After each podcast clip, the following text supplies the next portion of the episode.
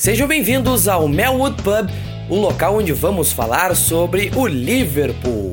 Vamos falar de tudo, curiosidades, o momento do clube e também um pouco sobre os jogadores da equipe.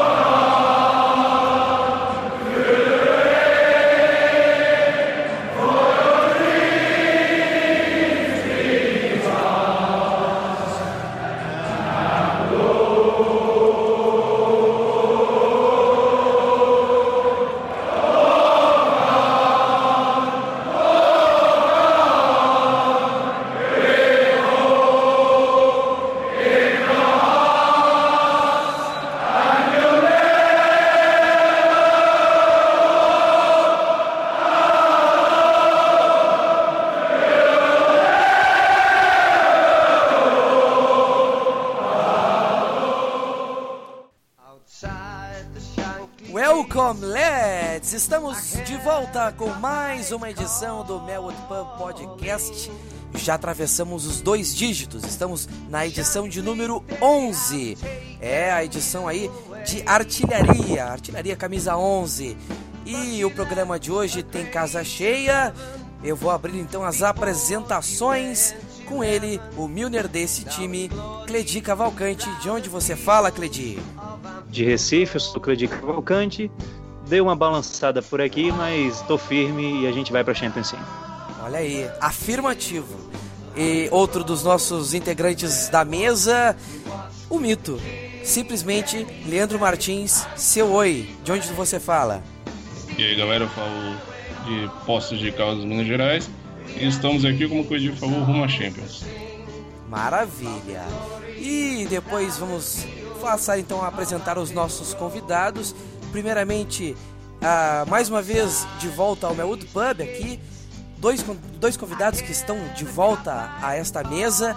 Primeiramente, vou apresentar Mari Fonseca. É um prazer te ter mais uma vez, desta vez em alto e bom som, finalmente. É um prazer te receber. De onde você fala? Oi, pessoal, sou eu, a Mari. É, eu tô falando aqui de São Paulo dessa vez, em casa, então não teremos problemas com áudio. Buenas. E na sequência, quero apresentar então o nosso outro convidado, também de volta à mesa, Caio Santos. Por favor, se apresente. De onde você fala? E aí, pessoal, beleza? diretamente de Recife, igual o Pedi. É Caio. Vamos nessa, vamos pra time. Show! Aqui Maurício Simões, eu falo de Rio Grande, Rio Grande do Sul e vamos tocar este barco. E claro, vamos antes de passar ao debate principal, vamos fazer aquela breve giro de destaques, vamos falar dos últimos confrontos do Liverpool, também na sequência vamos destacar uh, negociações, até porque recentemente teve um, uma notícia de que o, o holandês do Southampton, Virgil van Dijk, viria para o Liverpool. Estaria até acertado para jogar no Liverpool na próxima temporada. E claro, vamos fazer uma menção honrosa a, ao Kenny Douglas Stand, que merece toda as homenagens. E vamos seguir então, vamos começar falando de Watford e Liverpool. Momento da temporada.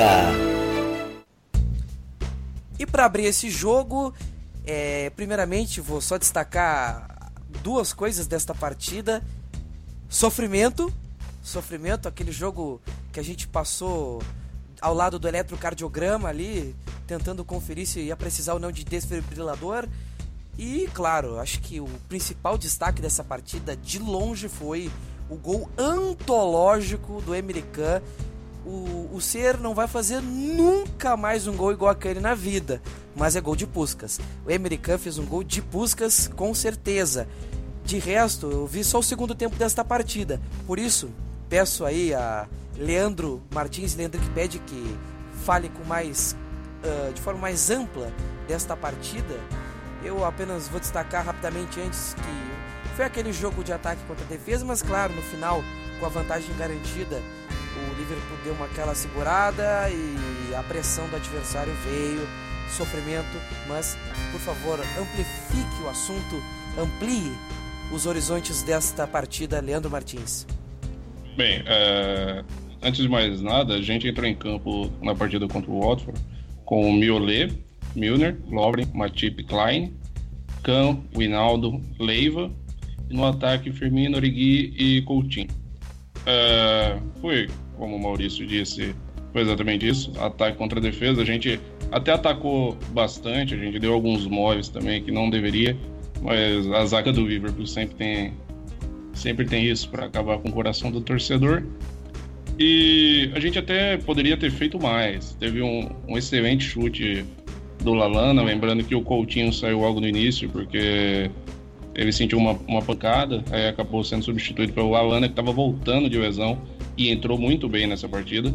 É, o mesmo Lalana pegou uma bola de primeira após um escanteio, e essa bola ia ser sensacional. Ia ser, para mim, inclusive, seria um gol mais bonito que o gol que deu a vitória. É, pelo jeito que ele pegou, eu, eu, sou fascinado por chute de primeira de fora da área. Então, ainda mais batendo na trave. Mas bateu na trave e infelizmente não entrou. No final do. Foi um bocejo, desculpa. no final do primeiro tempo, tivemos ali o gol do, o gol do Henrique e. O que tem para falar desse gol, né? Começaram a chamar ele de Henry Puskas. E foi um gol que repercutiu bastante, saiu em vários locais e vale também a menção ao fato de ter sido mais uma assistência do Lucas Veiva. Então o nosso Veivinho aí tá, tá chegando. Como o Edi fala, deixou, deixou chegar.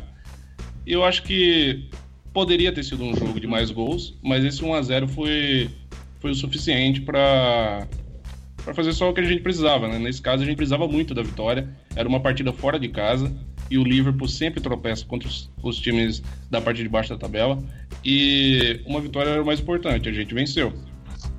É, então é bom ressaltar também ali sobre a entrada do Lalana, que ele estava ele estava citando em termos dele não o jogo inteiro, né? No fim do jogo, ele foi substituído, ele entrou durante o jogo e saiu durante o jogo tipo, não tá aguentando, mas ao meu ponto de vista, como o próprio citou na entrevista pós-jogo, ele entrou, parece que ele não sentiu essas semanas que ele tava fora, entendeu? Na parte física, sim, mas em termos de relacionamento no jogo e, e criação de jogadas e tudo mais, ele entrou e participou muito bem, entendeu? Como o Leandro falou, botando aquela bola na trave, também criando algumas boas chances, entendeu? Mas pelo físico dele, ele teve que pular do barco no fim do jogo.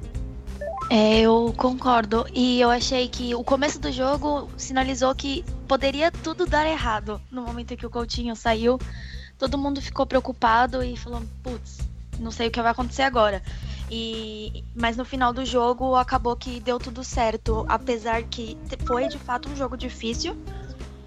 Mas o gol do Khan sem comentários. O que eu acho importante ressaltar, que eu vejo que poucas pessoas estão comentando sobre o assunto, é o Mignolet e o Lucas Leiva. O Mignolet é muito porque ele tem melhorado os pontos de os pontos fracos dele. Por exemplo, a saída Melhor de bola. Melhor temporada dele no Liverpool. Sim, disparado. Sombra então, é, é, eu vi até uma comparação entre as primeiras temporadas dele contra essa e essa ele tá com 98% de acerto nas, nas saídas de bola com relação às outras que eram acho que era 93, eu não me lembro muito bem da estatística agora de cabeça. Aqui, vou buscar ele aqui rápido. É. E o Leiva, ele tem sido muito consistente defensivamente. Claro, ele é volante de origem, não zagueiro. E ainda que o Klopp tenha improvisado ele em alguns momentos no, na partida, ele, ele se sai muito bem ali como volante ainda. Ele participou muito bem do jogo, não à toa ele tá, tem dado assistências, mas acho que é mais na, na questão da consistência defensiva dele. Eu, particularmente, sinto falta de um volante como o Lucas. É, rapidinho, só pra não perder aí o raciocínio do Mignolet, como ela falou, da temporada é, 13 12 e a, até a 15 16, as saídas de bola dele, aéreas, eram de 77%. E a cada 539 minutos, ele fazia um erro que custava um gol. Já nessa temporada, principalmente esse número do minuto, a cada 2.386 minutos é que ele tá dando algum erro que consequentemente leva um gol. Então, é, a melhora dele com a chegada do Carius e naquela o cara lesionou, ele começou a temporada e ele, e ele teve que ir pro banco quando o cara voltou. Isso serviu para ele como um aprendizado imenso, que ele começou a ser, ele voltou, na verdade ele foi o goleiro que a gente sempre reclamava que ele não era e que a gente pedia contratações para que a gente tivesse um goleiro que passasse segurança, entendeu? Que hoje em dia ele é esse tipo de goleiro. Hoje no jogo é, ele fez boas saídas de bola e coisas que antes a gente botava a mão no coração e falava é agora, é agora que já era. Hoje em dia não. Hoje em dia a gente já pode assistir um jogo tranquilo em relação a ele, entendeu? Sim, é, eu ia falando. Uh, bom, o fez não só a melhor temporada dele, mas pô, como goleiro ele tem evoluído um absurdo. Ele tá muito, muito seguro e ele queimou a minha língua. Eu fui um crítico muito grande do Mignolet, todos esses anos dele no Liverpool. É, e dessa, Corneta, dessa temporada hater. ele. Eu não gostava do Mignolet, mas nessa temporada ele me conquistou como goleiro, realmente. Ele foi um, faz um trabalho muito bom e eu tenho que admitir, realmente, Mignolet mereceu totalmente o crédito do que ele está fazendo. E Lucas, é, eu fico pensando se vai valer a pena dispensar, deixar o Lucas sair. Ele é um jogador, apesar da idade, extremamente útil. Ele ainda pode contribuir muito para o time, não só como perfil de liderança, mas também dentro de campo. As últimas atuações dele têm sido soberbas, praticamente defensivamente. E eu gosto muito do Lucas como jogador, como volante. E ele é um cara que dá energia para o time também, é um cara que marca muito bem. Ele faz a função dele sem grandes. É, sem fazer muito. sem inventar muito na verdade. Ele faz o simples, né? Eu gosto. Isso, coisa é, um coisa que o Henrique tem pecado. Exatamente, ele é um, o Henrique é um cara que tenta o além, ele é um cara mais ousado. O Lucas é aquele cara 5, aqui o volante 5 no futebol brasileiro, né? Cara que faz a, cumpre a função dele de marcador, eventualmente vai fazer um ataque, vai pro ataque, fazer alguma coisa aqui e ali. Então, o que falar desse jogo? É... Um jogo que a gente podia realmente ter feito mais, mas é, foi o que a gente precisava. Não foi o jogo que a gente merecia, mas era o jogo que a gente precisava. É, e vocês vão concordar comigo que nenhum chegou a coçar a cabeça quando o Coutinho sentiu a, a lesão já nos 5 minutos de partida já levou, um, já levou uma pancada ali na coxa e começou a mancar, sentindo dor. E aos 12, 13 minutos ele teve que sair para a entrada do Lalana. Todo mundo queria a volta do Lalana, claro, mas não nessas condições, é, tendo que substituir o Coutinho, gastar uma substituição tão cedo. Mas o Lalana voltou muito bem, nem parecia que, que me faltava ritmo de jogo, que estava parado há bastante tempo. Eu gostei muito de, de ver o Lalana de volta. E é claro aquele gol fantástico que, que, que o Henrique fez, que dispensa comentários, né? Só o único comentário possível é a gente dizer Puskas. Tanto que é, o Liverpool já estava fazendo uma eleição dos gols mais bonitos para sua premiação anual e, né? Como a temporada não acabou, ele teve que automaticamente incluir esse gol do, do Kahn, né? É, e no final da partida a gente viu um pouquinho mais do mesmo. Eu tive, eu tive assim, uma, uma parada cardíaca mais ou menos 3 segundos quando aquela bola do, do zagueiro bateu na trave, no, no travessão, faltando, sei lá, segundos para acabar a partida. Eu já já estava vendo aquela, aquele lance em câmera lenta, dizendo: vai acontecer de novo, a gente vai perder ponto, a gente vai se prejudicar e ficar mais difícil na briga. Mas 1 a 0 aquele palpitão de sempre do Leandro e a gente conseguiu a vitória que a gente precisava. Não a que a gente merecia, mas que a gente precisava.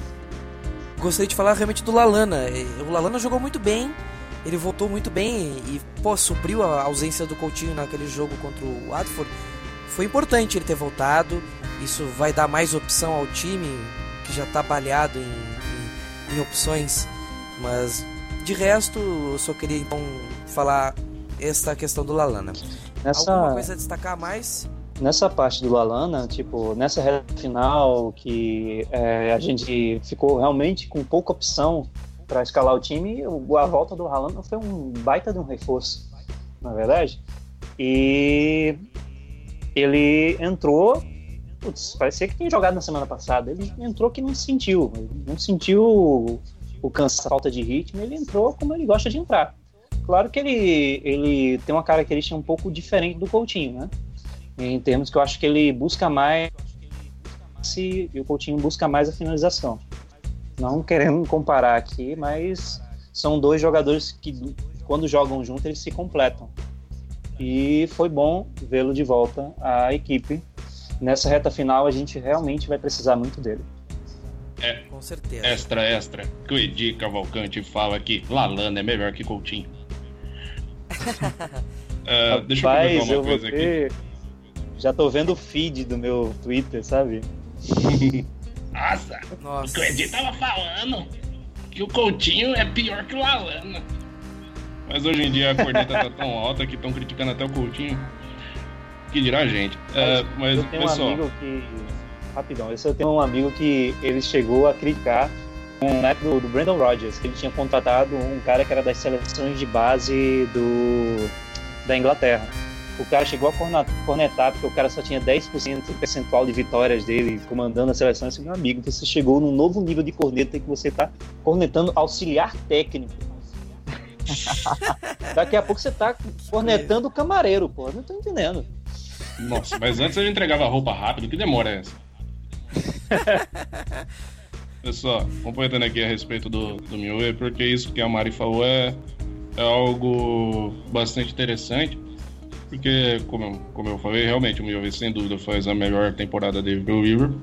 E já aconteceu antes, né? O Mioe já tinha perdido espaço antes pro Jones. E em, em pleno jogo contra o Manchester United, resolveram colocar o Jones no lugar dele. E, e quando ele voltou, ele já voltou um pouco mais ligado. Então essa, essa oportunidade ao qual ele perdeu espaço novamente fez com que ele não só voltasse mais ligado, como ele melhorasse algumas coisas.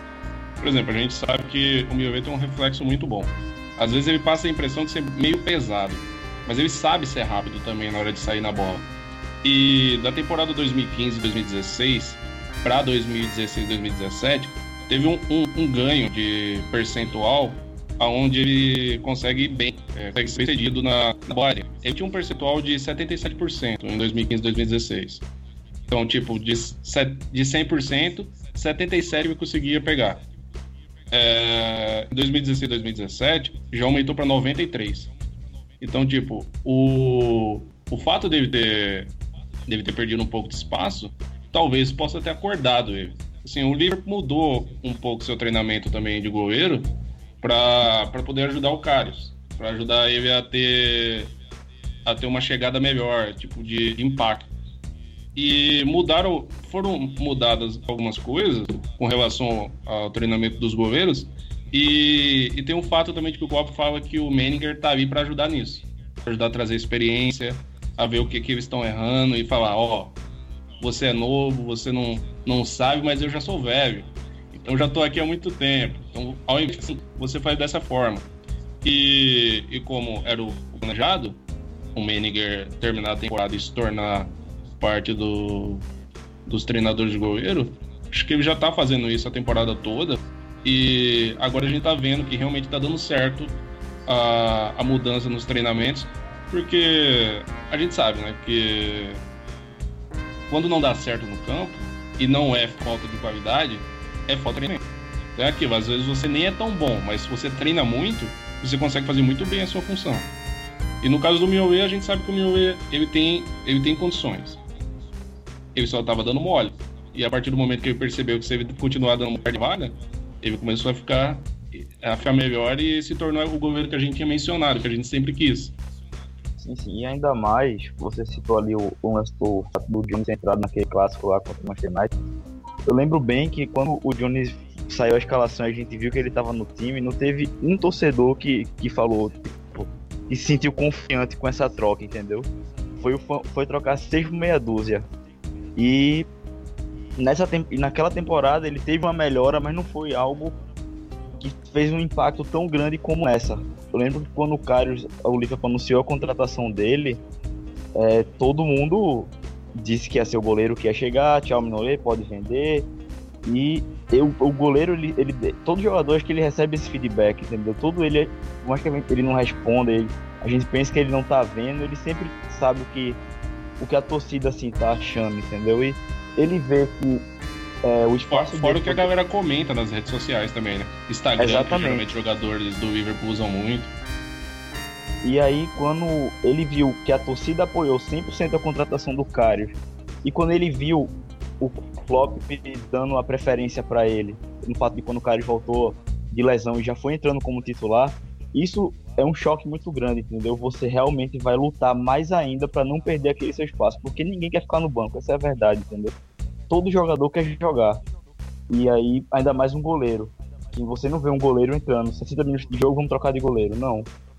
Um goleiro entra por, por competência dele nos treinamentos e também quando ele recebe oportunidades, entendeu? Então, é, a chegada do Carlos, para mim, foi um dos maiores dos maiores impulsos pro Mignolet virar o goleiro que ele é nessa temporada. Concorrência é sempre saudável, né, meus amigos? Exato. Yeah. Então, Mari, tem mais alguma coisa a acrescentar do, do jogo contra o Watford, até assunto dos goleiros? Não, não. Então, vamos falar. Eu só tenho uma coisa a acrescentar, na verdade. Vocês estavam falando de tipos de cornetas, né?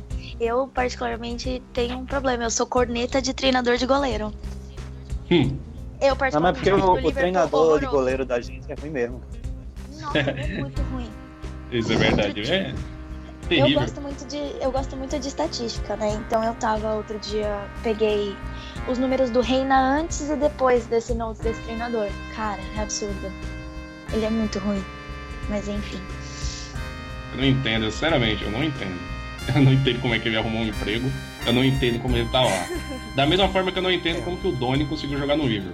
São coisas que a gente não compreende. Vai ver, se- vai ver o mesmo empresário, sabe? É, talvez seja o mesmo empresário mesmo. Pode ser, pode ser. Cara, esse goleiro preparador de goleiros é uma coisa que realmente faz toda a diferença. Falando sério, falando sério, porque eu falo isso por causa do Internacional.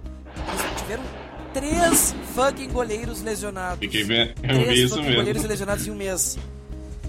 Em um mês os caras se lesionaram, mas não é por isso, tipo, quem entrou no lugar do que vinha sendo titular correspondeu e, e supriu a ausência do, do titular. E chegou o terceiro goleiro a jogar, salvou o time de ser eliminado, pegando pênalti, inclusive. Só que aí o cara se lesiona no primeiro jogo da final do estadual. E o que, que acontece? O time vai ter que usar um goleiro que tá se recuperando de lesão na final. Eu sabia que em algum momento ia chegar nesse, nesse drama dos goleiros do Inter. Que beleza. Ah, foi por isso que eu recebi uma ligação do Rio Grande do Sul, né? Putz, eu eu não tinha atendido. Estavam precisando de goleiro. Cledinho goleiro? Cledinho goleiro. Sou famoso goleiro esquerdo. Goleiro esquerdo. Bom, então vamos passar ao jogo que talvez vai dar um pouco mais de dor de cabeça de falar. Southampton, Liverpool, Liverpool, Southampton. Ou melhor, Liverpool versus Southampton Anti-Football Club. Nossa. 0 a 0 com muito Bolton. Eu só vi depois do gol do pênalti perdido, dali em diante eu consegui ver o jogo, mas antes eu realmente eu não tive condições de assistir, mas pelo que eu percebi eu não perdi nada. Não, não perdeu. É. É. Eu ainda tô esperando, eu ainda tô respirando com a ajuda de aparelhos aqui, tá difícil. Nossa, ainda tô brava. É. Nossa, deve ser triste o cara estar no estádio e ver um jogo desses, pelo amor de Deus. Moreno que o dia, né? veja só, daquele não é- da garrafa lá. Não, e, e veja só, eu, eu não estou puto com o Liverpool, eu estou puto com o Southampton.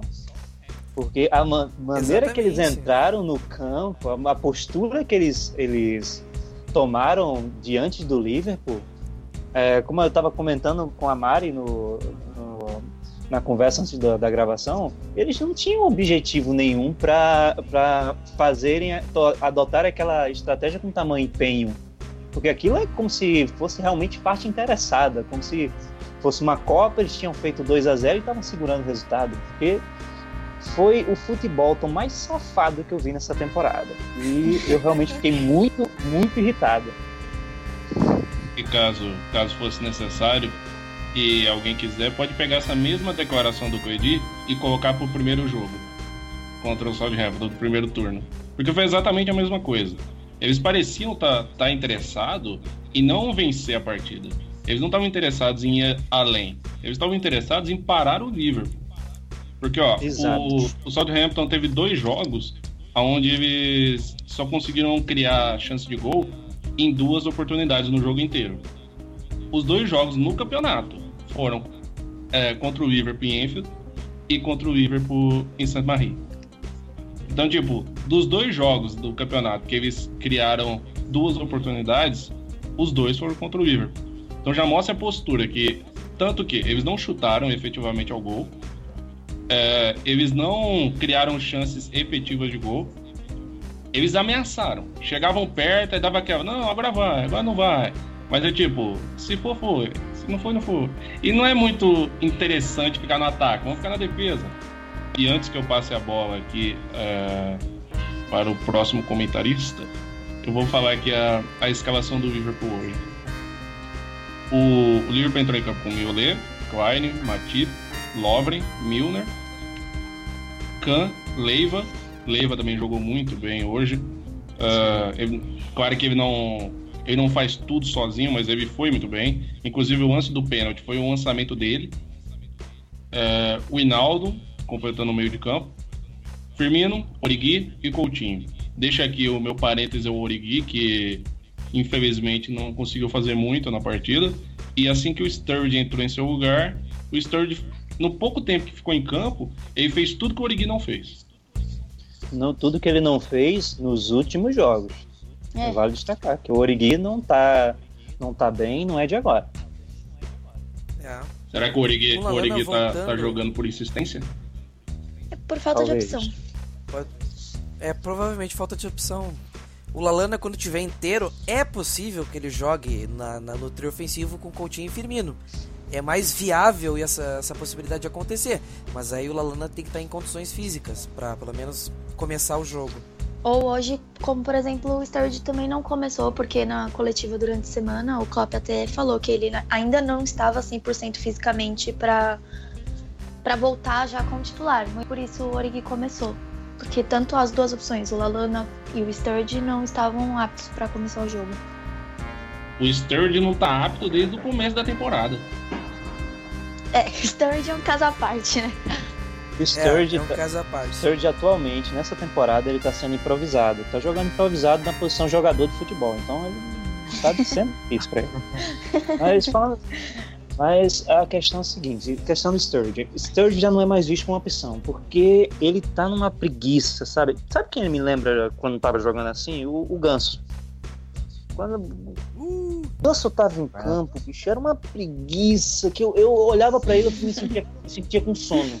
O Sturge é a mesma coisa.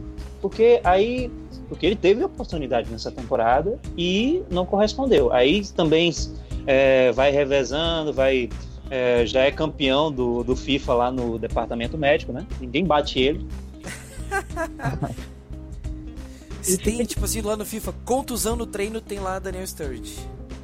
E eu entendo, eu, eu até realmente ver o Origi, ele deixou, manteve o Origi até os 70 minutos, foi quando mais ou menos ele, ele fez a substituição, que ele olhava pro banco assim, né, eu olhava até um pouco, um pouco triste, cabisbaixo, cadê isso aqui? Eu tenho saudade daquele Sturridge, aquele Sturridge que foi vice-artilheiro, né? Aquele Sturridge que, que, dava o sangue. Pelo menos se ele não fizesse gol, ele tava correndo o campo todo, sabe? E, e nesse jogo, pra, pra, diferente dos outros, ele, ele entrou bem.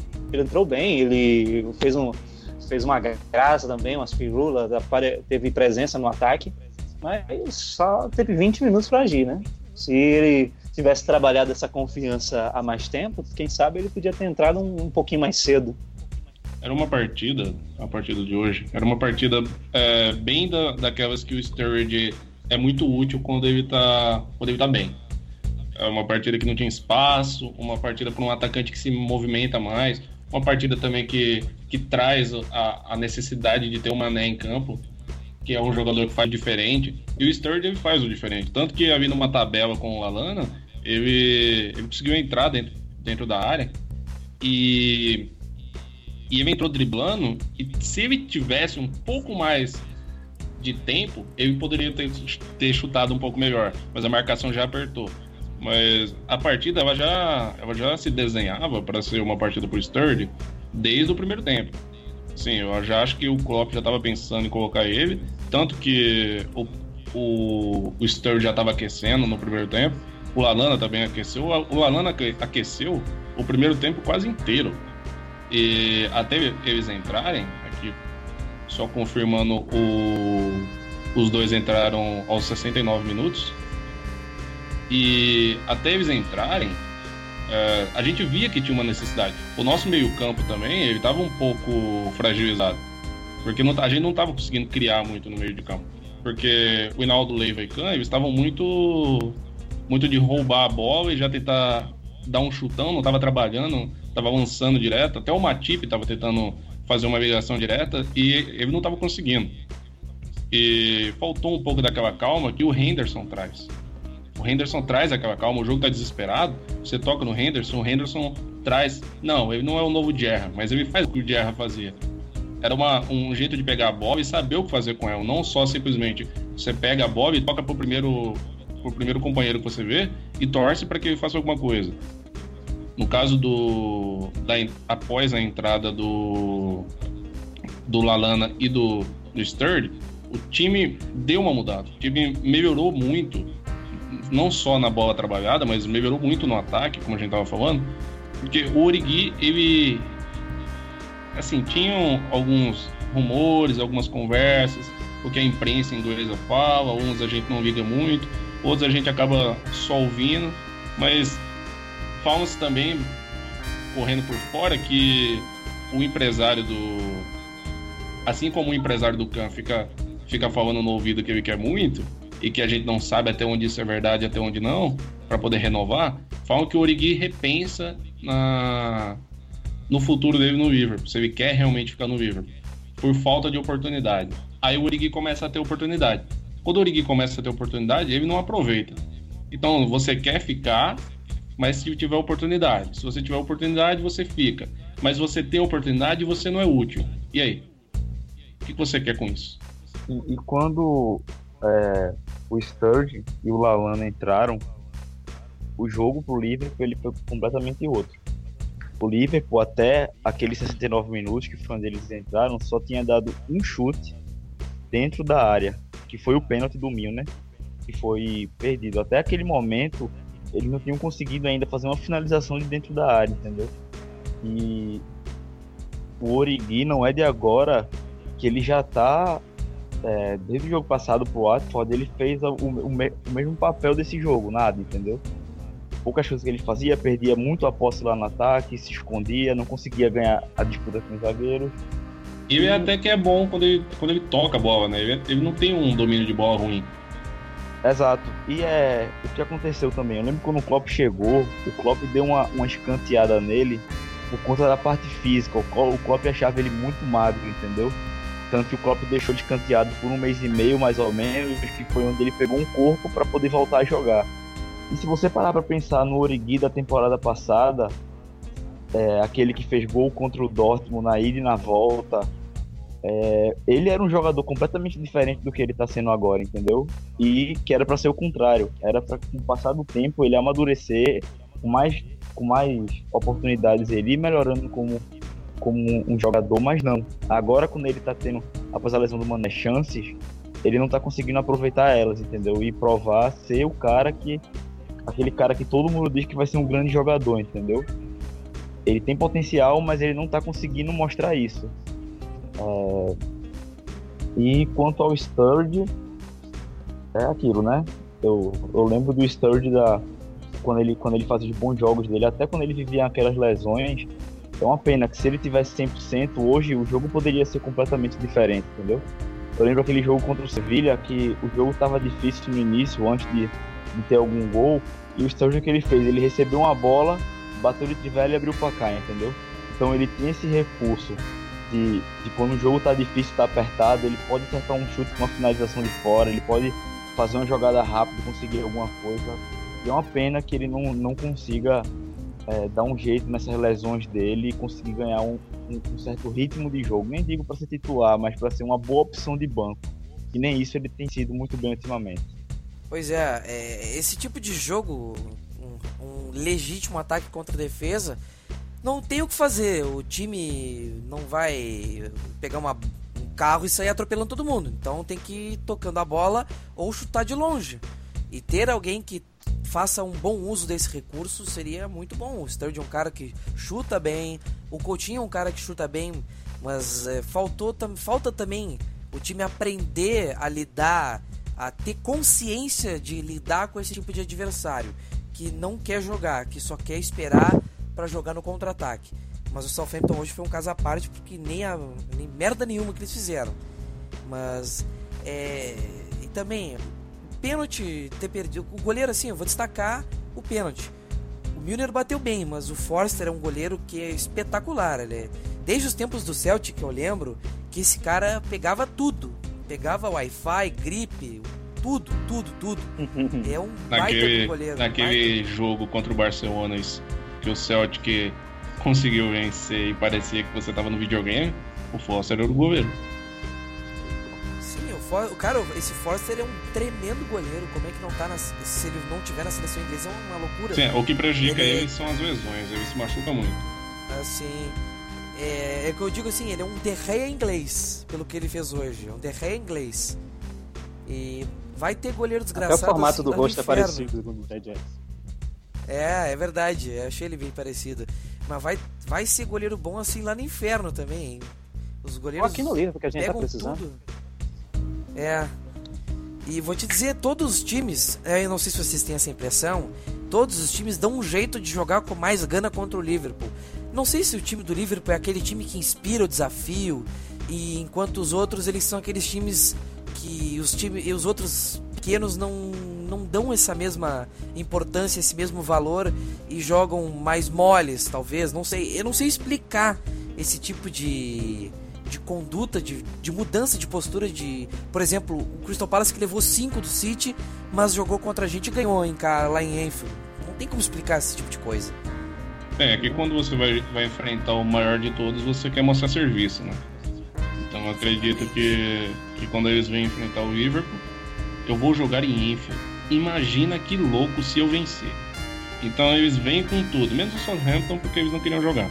Mas nesse caso, é, a respeito do, do futebol do, do Southampton e isso de querer ficar sempre fechado, é, a gente tem essa dificuldade, né? Essa dificuldade de, de criar oportunidades de, de fazer gols contra times muito fechados.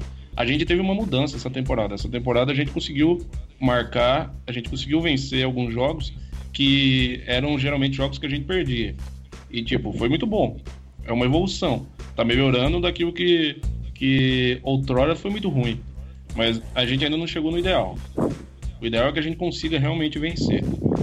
E falando a respeito do que, do que foi mencionado do Sturge, sobre chutar, que o Caio mencionou que chutar, depois o Maurício falou sobre chutar também, o recurso que ele tem de finalização. Uh, a gente vai lembrar também que o Sturridge já ajudou o Liverpool a ter uma vitória no finalzinho em Goodson Park, 1 a 0 gol do Mané. O Sturridge entrou, chutou, a bola bateu na trave, o Mané pegou o rebote e fez o gol. E naquilo também a gente não tinha o que fazer. Naquela oportunidade surgiu um momento Sim. e o Sturridge resolveu uma individualidade. É, na individualidade. Ele resolveu junto com o Mané e a gente saiu de lá com a vitória. É, é, é uma coisa que a gente precisa. Fala-se também sobre venda de jogadores, que a gente vai falar mais a respeito do mercado de transferência, e falam que o Liverpool quer colocar um valor mais ou menos de 40 milhões pelo Sturridge para ser vendido.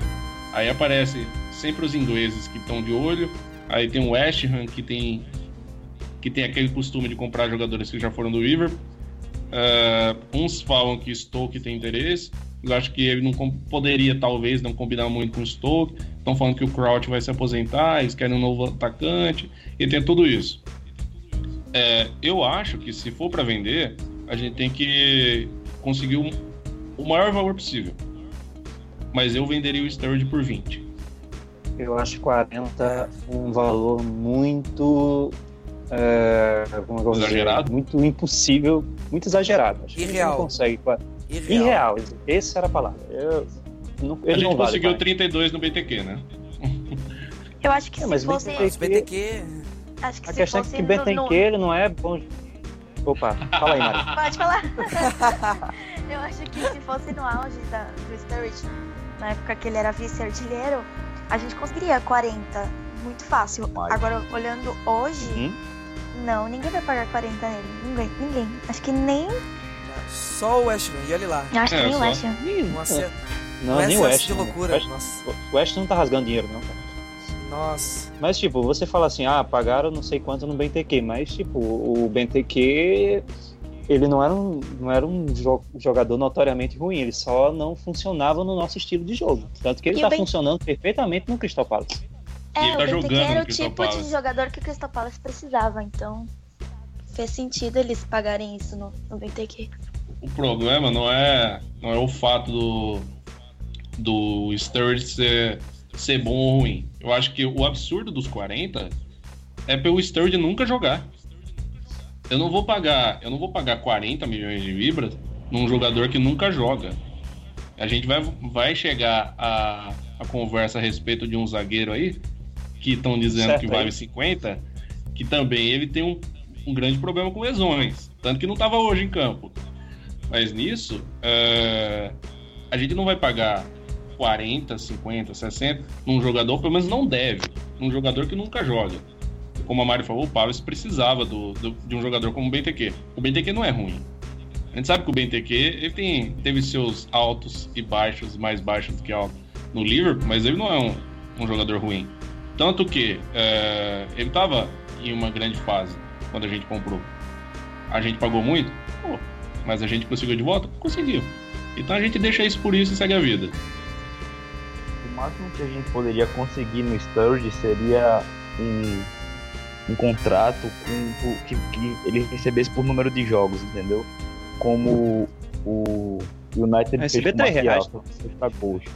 Então o que faria? Paga 20 Aí milhões. até eu pago.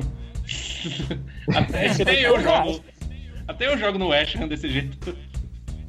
se você vende o cara por 20, se o cara conseguir fazer 30 jogos na temporada, você paga mais 5, mais 10, entendeu? Eu acho que isso é algo válido a se fazer também, porque em termos de qualidade de futebol, ele vale os 40. Mas ele não é um, ele não tem um bom custo-benefício, entendeu? Ele não vai, ele joga muito, só que ele não joga. Entendeu? Essa é a Mas realidade. no, cu- no currículo dele a gente pode colocar formado em medicina? Com certeza. Na enfermagem eu acho mais. Vai colocar aqui alta experiência em fisioterapia. É que nem, né? Quem assiste, sei lá, oito temporadas de Grey's Anatomy já se sente um enfermeiro, mas enfim. É... Eu sou muito antigo porque no meu tempo era House. Ah. House é que eu assisto, Grey's Anatomy não aguento. Enfim, vamos voltar pro assunto. É... É a questão que eu estava até comentando no grupo mais cedo. É, a gente vê o Southampton, Southampton notoriamente conhecido por revelar muitos jogadores, não é? Tem uma tem uma base, uma categoria de base que revelam talentos, não é? E você vê quem eles revelaram? Ah, a do Liverpool é uma desgraça, meu filho. Ah, mas Ah. o Liverpool não tem jogador bom. Eles deviam revelar igual o Southampton. Olha o Bale, tá no Real É. Madrid. Olha lá o Harry Kane lá no Tottenham. É, Olha agora, o quem é que, Southampton quem é é Mazia Rashford. É lá a Mazia da Inglaterra. É sempre assim. Olha o Rashford, Rashford do United. Olha o, ó o Bali, olha o Bali jogando no Real Madrid. Bali. Ah, é Bali. legal. Famoso Bali. Mas ó, mas ó, Ah. é, você tem, por exemplo, você tem aí notoriamente um, um Southampton conhecido por sua categoria de base. Você vê o time principal do, do Southampton jogando como jogou hoje. É, aí tem- se dá aquela reflexão. Por isso que a seleção inglesa não ganha nada desde da década de 60, né? E vexame atrás de vexame, porque olha, olha a cultura de futebol que está sendo construída nesses, nesses centros. Não é verdade? Enquanto, enquanto o Wayne Rooney for o capitão da seleção inglesa, eles não vão a lugar nenhum. Uh, a Inglaterra precisa de técnico. Tem, tem até uns jogadores legais, mas precisa de técnico. Precisa de um técnico de fora. Esse lance de, da Inglaterra querer ser. Ah, não, a gente é muito patriota. A gente tem que ter um técnico que seja inglês. Isso não vai dar certo. Ah, mas. Cara, o eu acho que. Goran Eriksson e o. Nem o Capelo deu certo. Que dirá. Sei lá, tem que trazer alguém muito bom Mas mesmo. são dois técnicos meia boca também, vamos, vamos falar, né? Ah, o Capelo não, o Capelo não é. Briga, ah, na briga, época que ele briga, foi pra briga, Inglaterra, ele briga, era meio, briga, meio a briga. boca. Na época que ele saiu. ah, pô, o Capelo ganhou muita coisa com o Milan. Ah, Ele não é pouca merda. ah, eu, Na Juventus também ganhou. ah, eu prefiro o Givanildo Oliveira do que o Capelo. Tem uma bicha. Não, eu tenho o melhor. Eu tenho o melhor. Senhor Valdemar. Ah, senhor Valdemar. Ah, ah, ah. Bora, Valdemar, vamos lá. Se a É, gente tivesse o Sr. Valdemar, se a gente tivesse o Sr. Valdemar na Inglaterra, talvez as coisas seriam diferentes. Mas é, o que eu falo da, da seleção inglesa é porque a Inglaterra se prendeu, como o Coelho disse, a Inglaterra se prendeu nesse futebol de, de ficar jogando bola na área, saiu durante um tempo, mas voltou. Assim, ela só consegue fazer uma coisa diferente quando tem um jogador que, que faz algo diferente. Quem é o jogador diferente na Inglaterra hoje? Lalana. O, o jogador o que tá, que tá indo muito bem, o Deve Alli também, o Deve Alli tá indo muito bem. É. Os dois estão tem conseguindo matador, fazer o Tem diferente. o Kane. Aí tem o Kane. Mas é, ele. Mas é tipo, percebam que é, a Inglaterra não, não é a questão somente do técnico, da comissão técnica, é a questão É de projeto. Cultural, é a questão do projeto. Não existe um projeto de, de valorização, de desenvolvimento do futebol local. Não existe. Você tem uma liga que é que é endinheirada, cada vez chega mais grana e a grana vai destinada a trazer talentos de fora. E você não cuida da casinha. Você Tá é obrigado a revelar jogadores. É, todos os clubes são obrigados a manter um determinado número de jogadores ingleses, mas dificilmente você vê muitos jogadores ingleses surgindo, porque eles não têm oportunidade. É. Você vê pelo E fato é- de, de que fora da Inglaterra não tem muitos jogadores ingleses jogando fora de lá, entendeu? Acho que só, Não é assim, do isso. jogador a nível de seleção, só o Hart. Só o Hart, sim. E o- que já é uma bucha, né? E que, Tá só- e que não saiu da Inglaterra porque quis. Isso. Foi meio que tacado fora. É o famoso E- que o sistema oferece. E vejam, e vejam bem, vejam bem. É, no caso da, da Inglaterra, você você não tem uma você não tem uma, um foco nas categorias de base, no desenvolvimento dos jovens jogadores. Aí você fica a depender de quê? De talentos, de talentos que surgem, como o Rooney foi um dia, como como o Michael Owen, como enfim, você O é, Gary Lineker, o Gascoigne nos anos 90, são fim os- anos, lá nos anos 80. Exato, aí Épocas você e não- épocas. você não tem você não tem um projeto para revelar mais esses jogadores de trabalhar para que tenham mais jogadores como este você é, ah tem um jogador bom no, no Liverpool tem dois no United tem dois no City junta tudo na seleção a seleção é uma banhada É, você tem uma, É. uma seleção numa época que tinha Beckham tinha Gerrard tinha Lampard tinha Rio Ferdinand tinha Terry tinha Ashley Cole na frente tinha o, o Rooney e você não você não conseguia tirar nada da seleção, porque não era uma seleção, era um bocado de jogador bom da mesma nacionalidade jogando junto. Não existe projeto na Inglaterra, isso vai além do técnico. E olha que o técnico era um tal de capelo aí que certas pessoas gostam aí, eu, eu, eu não disse que gosta, disse que ele tem Briga, currículo. briga, Ó, briga, a, briga. pessoa, a pessoa se doeu na hora, hein? Não, mas é, eu vou ser justo. Discussãozinha É, o currículo saudável. do Capelo fala por si só.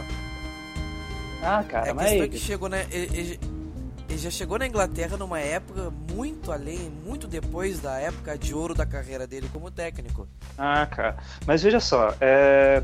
você lembra da época que Van, Van Gagal veio para veio pra Inglaterra é, comandar o saudoso Manchester United? Eu tive uma discussão com Sim. eu tive uma discussão com um torcedor que era do Tottenham, não era nem do do do, do, Do inesquecível. do in- não era nem era torcedor não era um torcedor do Tottenham, um, um amigo que, que Se for, hoje se for um sofria torcedor, ou- antes se for um sofria hoje torcedor está do Torra, se for um torcedor do Tottenham, você já tá errado em discutir, porque freguês tem sempre razão. Exatamente. aí ele falou, aí eu falei, putz, veio o, o United contratou o Moyes holandês. Aí o cara chegou para mim e mandou uma foto de do, do Van Gaal levantando a taça da Champions. Aí eu perguntei, você era nascido quando esse, com esse título aconteceu ou não? E tipo, currículo é outra coisa, entendeu? É, é, é, muito, é, é, muito fase, o futebol tá muito dinâmico, as coisas mudam. Né? Às vezes o que estava certo na época, o pensamento do cara, quando o cara não se recicla, ele fica para trás. E na, na, situação que o Capelo é, assumiu a seleção inglesa, ele já estava um pouquinho defasado. E se manteve é. uma, uma boa seleção em mãos e não soube aproveitar. É o Luxemburgo italiano. Pô, agora foi bem preciso. Só que faltou projeto. Então, faltou projeto. É, eu, eu queria só destacar a respeito da seleção inglesa e do futebol inglês no geral. O futebol inglês ele é baseado no jogo direto desde, o, funda, desde a fundação do esporte, a criação do esporte da FA também. Então, é, o futebol inglês tem a tradição de ser um, um, futebol do jogo direto, o jogo do, do chuta e corre, né? chuta para frente e corre atrás da bola, eternizado sob a alcunha de Futbolton. E o futebol inglês teve duas épocas assim, até os anos 50 o futebol inglês ainda tinha aquela aura de ser o melhor do mundo, até tomar uma chinelada bem nada da Hungria, de pó, de Puskas, Coxes, Hidekuti e etc. E aí a Inglaterra entrou numa época de marasmo até ganhar a Copa do Mundo de 66 com um bom técnico que era o Alf Ramsey, fez um grande milagre com aquele time. E depois a Inglaterra entrou de novo no marasmo até os anos 80 e 90, quando começou a fazer um time decente. E mesmo assim, não foi, no máximo conseguiu uma semifinal de Copa do Mundo. E dali em diante, o último bom time foi esse aí da seleção que teve Beckham, Ferdinand, o Lampard, Gerrard, toda essa turma aí e, e, que foi até as quartas no máximo, quartas de final da Copa do Mundo. É muito pouco, muito pouco, muito muito pouco para uma para um país que que tem uma aura de tradição e, e é reflexo é reflexo não só do, do, da falta de projeto de formação de jogadores, mas também é reflexo do, da cultura de futebol em si. A Inglaterra não é uma vanguarda de futebol, de, bem, de futebol bem jogado. Nunca foi. Nunca foi, apesar de ter se achado a vanguarda do bom futebol. Nunca foi. A Inglaterra sempre foi lugar de futebol mais feio, com algumas exceções que são contáveis nos dedos por épocas, mas o futebol inglês sempre foi baseado nesse tipo de jogo. Jogo direto. E o Southampton é uma versão clássica do futebol. E eu talvez até possa associar o anti-futebol meio estilo argentino dos anos 60, assim, aquele jogo que o cara não quer jogar, ele vai pra briga se preciso e não deixa o outro jogar. É feio, é vergonhoso de ver, assim, não dá. Não uhum. dá mesmo. Então, o futebol inglês precisa se oxigenar. Rapaz, Paulo Vinícius Coelho aqui tá, tá falando de Rio Grande. que homem, né? Que homem. Deixa eu fazer que um comentário aqui sobre o futebol inglês, aproveitando que a gente tá, tá nesse assunto.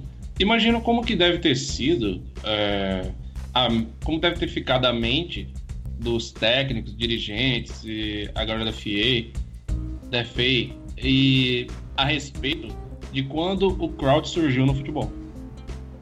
Eles jogam muita bola na área. Nossa, tem um atacante com dois metros. Olha quanto gol de cabeça, hein? Pois Imagina é. como deve ter sido. E a gente podia ter. Olha. E é isso que a gente poderia ter usado se a gente tivesse um centroavante. Bola na área, chuveiro. E vamos ver se esses trouxas do Southampton vão conseguir evitar um gol de cabeça. Mas, como a gente não tem é centroavante... Aquilo, na, né? falta, na falta de técnica, a gente usa, usa aquilo que tem, né? Aquilo que tem. E falando eu, desse lance da, o centroavante que a gente tinha, a gente vendeu pro... A gente vendeu pro Palace, né? Sim. falando aí sobre o, o lance de hoje, é, quando a gente colocou hoje no fim do jogo um jogador para cabecear a bola, a gente teve uma das melhores chances com bola rolando, entendeu? Que foi quando o Gruitch entrou e rolou o cruzamento e o cara. O Foster fez aquela defesa. Então, vamos ver, né? Olha, é, eu não sei se vocês lembram, mas na época que o Stoke City contratou o, o Crouch, eles tinham o Delap. Aí eu pensei, porra, O homem Delap laterais. jogando bola na área, o cara jogando bola na área com o braço e, o, e o, com o Crouch live vão ser campeões ingleses, cara. Futebol tá na sua essência. Na sua É essência. aquela história, né? É aquela história. Se não fosse jogador de futebol, o que, que o Kraut seria? Virgem. Coitado. Ele mesmo cunhou essa Fra- frase. Não, fra- é, frase do jogador, inclusive. Tá aí, galera! Brincadeira, bicho! Ô, louco meu! É o Melwood Pub. Buenas, então. É, já nos estendemos bastante nesse assunto, futebol inglês. E agora vamos mudar um pouco o assunto, falar de transferências, porque falávamos num tal jogador holandês. E a história é que ele estaria acertado com o Liverpool. Virgil van Dijk, Van Dijk, Van Piroca, como queiram falar. É.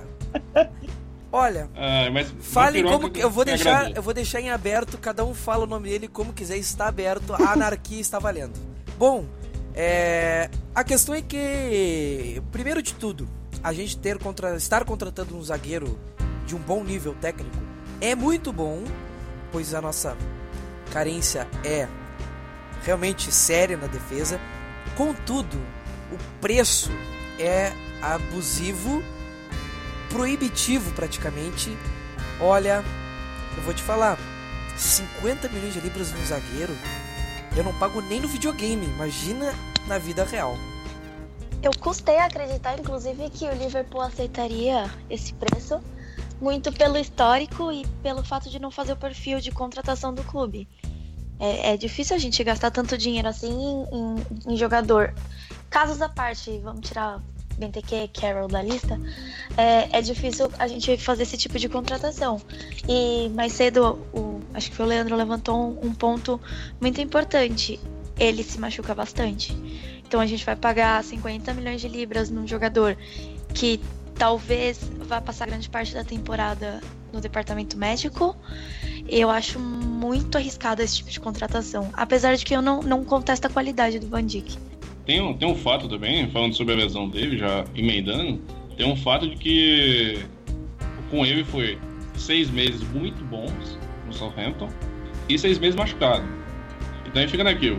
Ele tá sendo contratado pelos seis meses bom, que ele é bom mesmo, ou ele tá sendo contratado pelos seis meses de uma ótima fase. Porque ele já mostrou qualidade na temporada passada. Mas aí, vale realmente dar 50 milhões num zagueiro eu pensaria em dar 50 milhões até em um atacante. Você dá 50 milhões em um zagueiro, se você faz isso, ele tem que vir para resolver. Se você paga o que pagou no Carroll, ele tem que vir para resolver. Se você paga o que tá querendo pagar no, no Virgil Van Organ Penis, você tem que pagar para ele resolver o, o problema nas áreas. O nosso, pro- nosso problema é, é posicionamento. O Liverpool não tem problema com qualidade no zagueiro. O problema é posicionamento. Até o zagueiro mais fraquinho da gente, ele tem um pouco de técnica. Só que eles se posicionam muito mal. Assim, o, o treinador, não só de goleiro, os treinadores defensivos do Liverpool são uma Tem que merda. ser mandados embora para contratar outros. Eles não, eles não sabem fazer um treinamento onde os, os nossos defensores eles saibam se posicionar na hora de defender. Contra o Crystal Palace, a gente tomou um gol onde tinham 10 jogadores nossos dentro da área. E tinham 5 do Palace. E o BTQ ele não precisou pular. Então, tipo, é- você olha que tem muitos jogadores e o atacante que é gigante, ele não precisou pular. Ele abaixou a cabeça um pouquinho e fez. Então, tipo, o problema é realmente posicionamento. O, o órgão pênis vai resolver isso? Isso é um questionamento muito importante. Veja só, sobre essa questão do, de- dessa oferta de você pagar 50 milhões é uma coisa comum para o Liverpool, ao contrário dos mafiosos sheiks por aí afora, é, saíram é, notas na, Eu acho que a novidade é de que Klopp também, né? Exato. é, saíram notas na imprensa de que o, o Klopp vai ter dinheiro para gastar e tem folha de cheque em branco e os caras não vão medir esforços para fazer para fazer a vontade do Klopp no sentido de contratação, porque é, por causa do histórico do Klopp quando o Klopp assim quando ele quer aquele jogador é porque o, o Klopp está sendo mais assertivo possível na contratação dele. Tal como foi no, com o Sadio Mané, né, que muita gente criticou, é muito caro, mais um jogador de Southampton. E hoje aqui a gente está chorando de saudade dele. Então, é, Titular eu absoluto dos não- fantasy da vida. exatamente. Eu, eu não acho certo, assim como vocês, 50 milhões nesse jogador, dado também o seu histórico de lesões e não ter certeza se ele chega para resolver. Mas, tipo, se o Klopp ele quer muito esse jogador e se a diretoria não vai pedir esforços para conseguir os pedidos de Klopp, é, eu confio na vontade do Klopp. Só acho que a gente podia negociar um pouquinho mais, quem sabe empurrar um certo camisa 15 na negociação para baratear, né? Vai que, né? Tem um fato também, é, nesse assunto do, do valor, é que o Chelsea também está interessado. Então, a partir do momento que os mafiosos entram para para querer o jogador, aí vem aquilo. Se ninguém oferecer mais, eles levam. Porque tinha um assunto que era 30, né?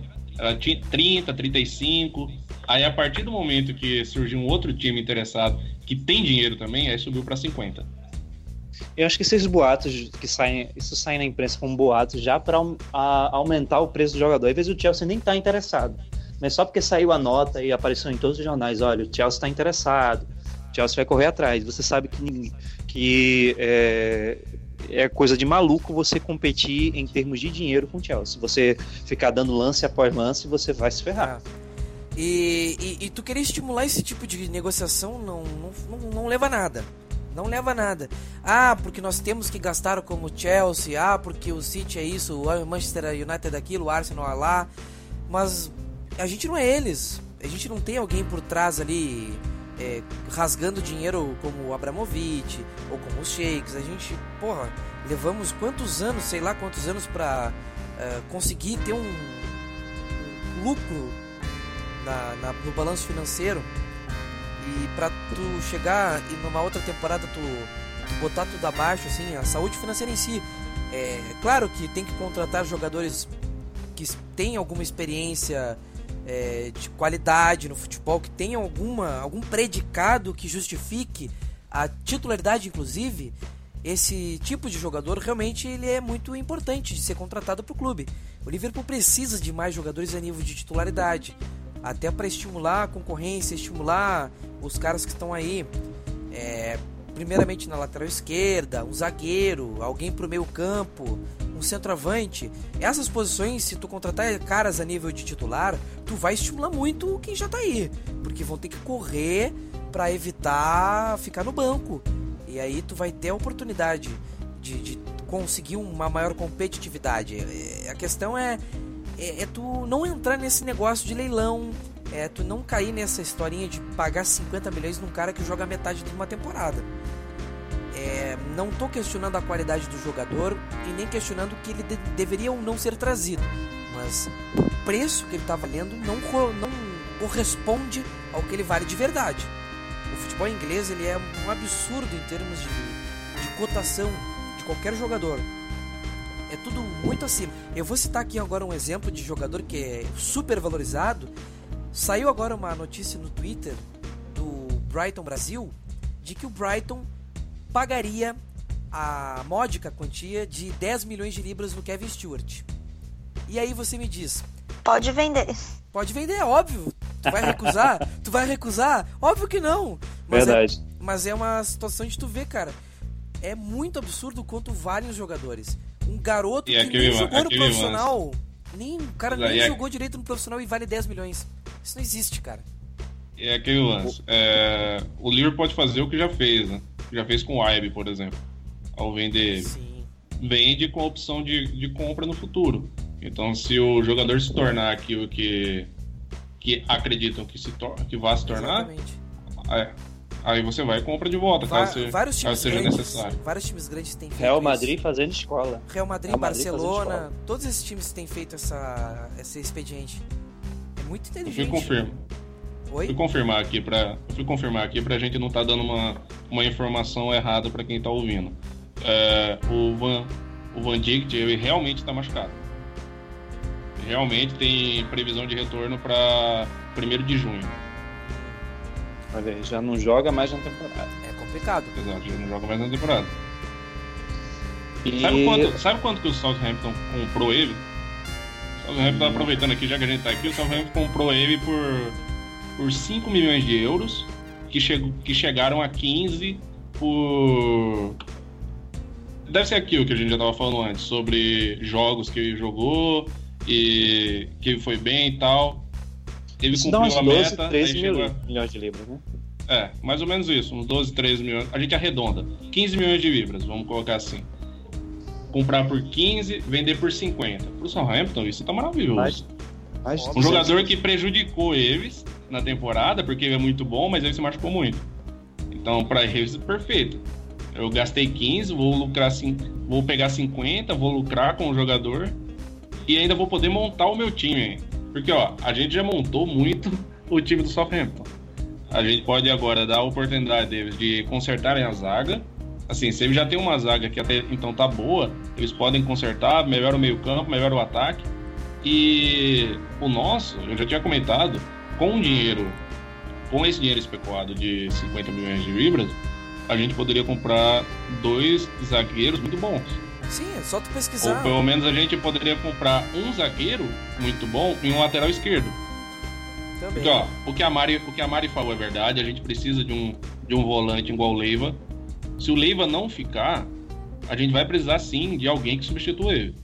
Ou mesmo ele ficando, a gente precisa de um jogador. Falam do Kanté, do Kanté não, do... Qual é o nome daquele cara que, que tá jogando na Alemanha? Joga no, no Leipzig. Keita. Keita, isso, obrigado. É, falam do Keita pra, pra essa posição, que é um jogador mais de, de, de bater mesmo, mais de força. É, se vir, eu acho que vai ser uma boa. E eu acredito que se é. Eu não quero que ele saia. Mas se é pro Leiva sair, eu acredito que ele sai, ele sai de cabeça erguida, porque o final da temporada dele está muito bom. Inclusive, ele tem mais assistências no campeonato que o, o Mkhitaryan. E que o Pogba. Ou a mesma E coisa que o Pogba, Pogba? né? Exatamente. Aí o Pogba foi. Pagaram o que pagaram nele. E tem torcedor adversário que debocha. Ah, não. E por em 2017, Lucas Leiva no meio de campo. Sim, mas é, a gente tem um Leiva que completou 10 anos. E é muito amado pela torcida. É muito amado pelos jogadores. é, todo mundo gosta dele. E se ele sair, vai sair de cabeça erguida. Sim. Olha os, olha os ídolos do- dos outros times. Olha como é que o Terry tá pronto pra sair do, do Chelsea. É a última temporada dele já. Fizeram o quê? Nada. Olha o Rooney. O Rooney tem tudo pra ir pro Everton. Tá, como é que tava o clima no United? Ah, não tô nem aí. Então estão sempre meio não ligando muito pros jogadores. E a gente se importa muito com os nossos ídolos. Porque é, ídolo vai muito mais do que aquele cara que ganhou tudo pelo clube. Porque se você falar assim, o Wes Brown é ídolo do Manchester United. O Anderson. O Anderson é ídolo do Manchester United. Ou o Xi Não é possível. é, é ídolo. Se você falar uma coisa dessa, isso não existe. Não é possível. Um jogador que. Um jogador como o Leiva, ele deve ser muito respeitado. Eu, particularmente, respeito muito ele, gosto muito dele. E acredito que se é pra. Que se é pra ele sair, que tenha muito sucesso. A respeito da- das contratações, a- voltando ao assunto da supervalorização, falam também, tem se falado assim. é, a gente sempre trata como rumor, porque nunca é muito certo, nunca é muita certeza, mas já chegou a, sa- a sair no eco a respeito de especulação sobre o jogador, mas falam muito do, do Chamberlain. E o preço giraria em torno de 35 milhões. É, também se diz que o Liverpool se nega a pagar um valor tão alto, que Cara, pagaria no, máximo, no máximo 25. Eu acho que 25 já é caro. Eu acho que o Sim. Chamberlain é entre 15 e 20. Eu acho que já é caro um, um valor de 25, 30, 35 milhões. E tu já pagaria Pro- pro 20 jogador. chorando.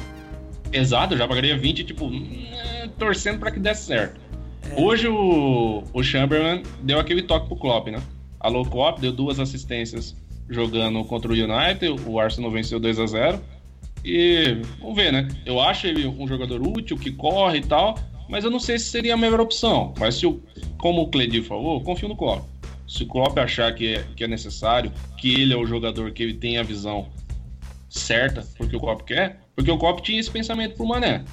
O Mané foi caro, mas foi caro e já valeu a pena, já valeu o dinheiro. Tanto que o Mané ficou fora muito tempo da Premier League e ele tá na seleção da Premier League. Se você for olhar a seleção da temporada, o Mané tá lá. Pessoal, deixa eu fazer uma pergunta, aproveitando que a gente tá falando sobre contratações. Da, das contratações que tem se especulado bastante, porque tem alguns nomes que falam que a Alcop tem uma lista e jogadores tais estão nesta lista.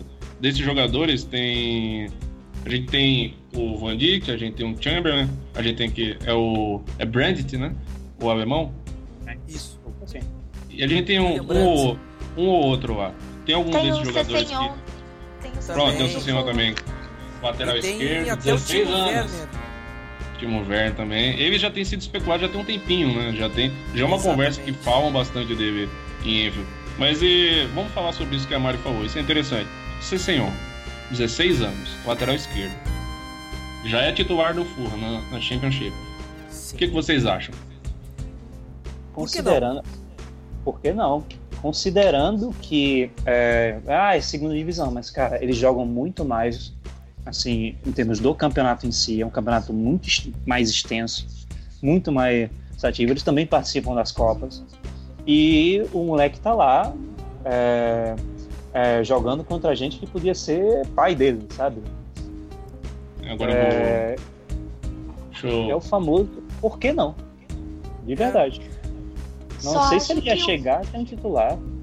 Ah, isso não, porque se for pensar, ok, ele tem 16, 17 anos.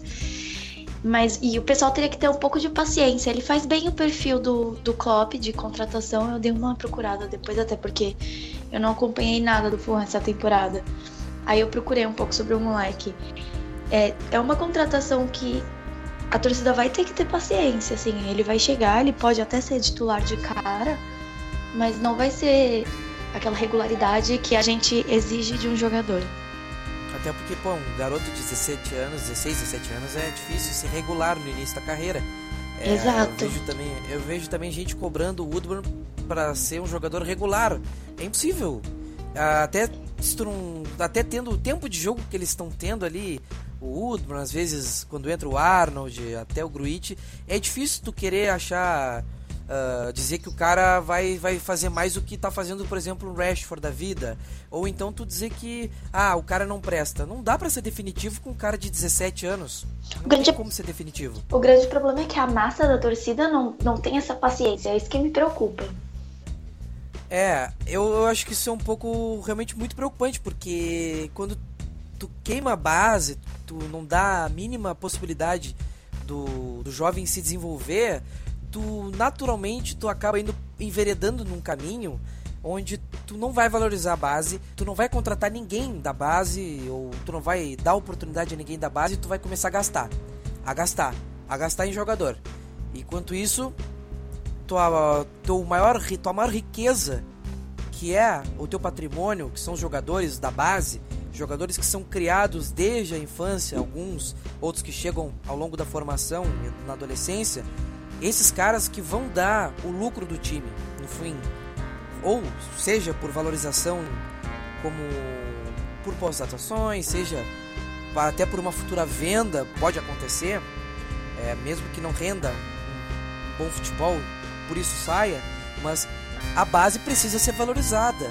É, precisa ter um pouco mais de paciência, um pouco mais de calma, de em questão de avaliar a, a garotada, porque pô, se tu não der o valor à base, tu não vai a lugar nenhum. Exemplos no futebol europeu, Barcelona, eles dão carta branca para a base, eles dão tempo para os jogadores da base. Se dá certo, fica no time. Se não dá certo, empresta. Pega uma cancha, experiência, aí de repente volta. Alguns podem nem voltar mais, mas é da vida. Ah, outro exemplo, o Real Madrid tem sido um exemplo de quem tem apostado na base. Morata, Asensio, e Lucas Vasquez, tudo vindo do Real Madrid B, provavelmente. São jogadores jovens que estão num lugar de destaque hoje dentro do clube. A Alemanha é o melhor exemplo, um país que não valorizava a base a, até um certo tempo atrás. E aí, depois da chegada do Klinsmann na seleção alemã e toda a mudança estrutural da liga e também do projeto do, dos clubes, isso, do projeto, e aí foi uh, a mudança de paradigma da, do aproveitamento da base. Tanto é que boa parte dos caras especulados vem da liga alemã é, é para ver o poder da base do futebol alemão. E esses jogadores jovens é tudo fruto da base. E o pessoal reclama: ah, nós estamos contratando promessas. A gente só está contratando porque não está formando base. A gente está gastando quando a gente poderia estar tá investindo na base, investindo mais e dando mais valor a estar aqui. Para lembrar, os maiores jogadores do Liverpool, principalmente os que jogaram mais partidas, eles jogaram na base do Liverpool. Assim, não foram todos, claro, mas Gerrard, Paul Carger, até o homem que saiu daqui. Uh, mas enfim, ultimamente os principais jogadores que estiveram em épocas de título, eles saíram da base. Do time campeão, necessariamente tem alguém da base. É muito difícil não ter alguém da base. Em algum momento, alguém da base, em mínimo de destaque que seja. A base ela é importante, muito importante, e quem não valoriza fica para trás. E sabe o que é engraçado, Maurício? É, vamos pegar assim mais exemplo assim, falar grosso modo. O Woodward. O Woodman ele arrebenta na, no, no jogo do sub-23, né? Aí de vez em quando ele pinta no, no, no time, titu, no time titular. É, e a torcida cai matando em cima dele, né? Cai matando em cima dele, ah, é fraquíssimo, não é pro nível do Liverpool, não tem aquela paciência que a gente tanto prega aqui. Aí, aí o cara desse, o cara desse sai do clube. Ele é vendido, ele segue a vida dele e ele começa a explodir em outro lugar. Ele começa a jogar muito, começar a jogar muito, começar a ter grandes atuações, sei lá, joga contra o Liverpool, faz três gols contra o Liverpool e aí depois vai ter o mesmo neguinho que tava, que tava criticando ele jogando, ah, jo jogando no Liverpool, tava dizendo, ah, não devia ter vendido, não sei o quê. Porque torcedor também é incoerente. Não torcedor não é sabe vender, demais. vendeu mal, vendeu um jogador ah, é. bom. Ah, não, não mas olha é. como ele é, ele tem técnica, ele sabe driblar, ele faz gol, isso e aquilo. É. É aquela coisa, é tudo que vem de casa é uma merda e tudo que tá fora é bonito. A grama do vizinho é sempre mais verde. É, e tu acha justo, por exemplo, comparar hoje o Woodburn com um cara como o Rashford, que já tá há uma temporada ou duas já como titular ou até dentro do elenco principal do Manchester? Lembrando não também acho. que o, o Rashford ele tá num local onde não tem outro, né?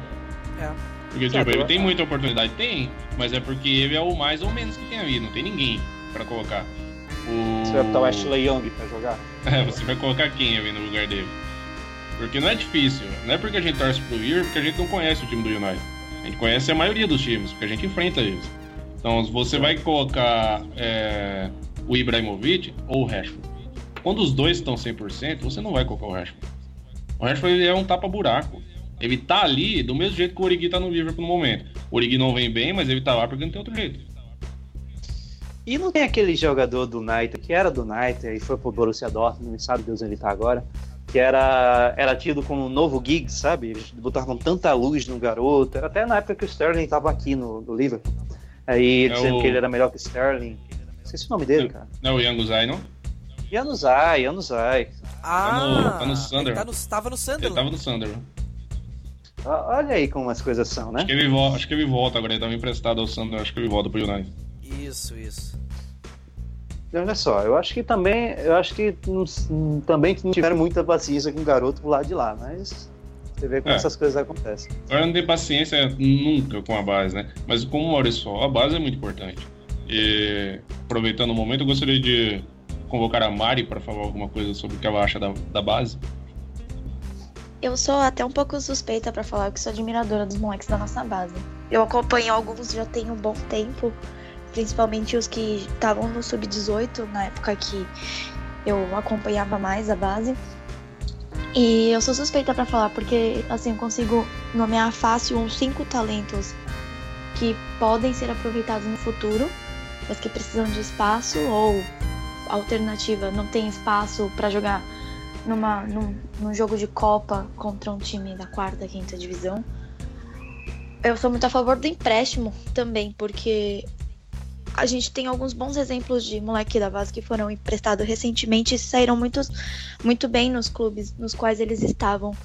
Tem um que, inclusive, pouca, poucas pessoas devem lembrar, se é que conhecem, porque ele jogou pouco tempo na nossa base, foi emprestado, se saiu muito bem no empréstimo, o, o Sérgio Canos, não sei se vocês conhecem. eu ele, ia falar disso agora. senhora. Ele foi emprestado ao Brentford, lá ele voou. Hoje ele, ele foi contratado e hoje ele é titular do time. E o moleque tá se saindo super bem. E eu acho que são jogadores com os quais não tiveram é, a, o tratamento certo. Eu não acho que tem que colocar logo de cara no time. Até porque não tem espaço. Mas tem que desenvolver o moleque de uma forma que ele queira voltar e aguardar a chance dele no primeiro time. Eu acho que falta um pouco do gerenciamento do Liverpool com relação à carreira dos moleques da base nesse sentido.